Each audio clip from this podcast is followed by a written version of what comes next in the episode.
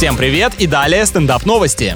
Американский школьник поступил сразу в 40 вузов. Обычно, когда не знают, чем заниматься в жизни, то никуда не идут. Но этот парень над своим будущим поработал что надо. Представляю, как сильно он снимал стресс на выпускном. Сам абитуриент говорит, что достиг результата благодаря дисциплине, родителям, учителям и девственности. Ладно, это я уже от себя добавил. В итоге он выбрал университет, где будет преподавать, думаете вы? Нет, кайфовать? Нет, изучать компьютерную инженерию. Правда, сверху получит 30 тысяч долларов стипендии. Но теперь хотя бы понятно, по какому критерию выбрано учебное заведение.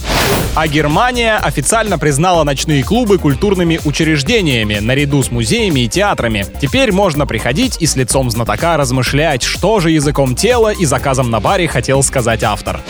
На этом пока все. С вами был Андрей Фролов. Еще больше новостей на нашем официальном сайте energyfm.ru.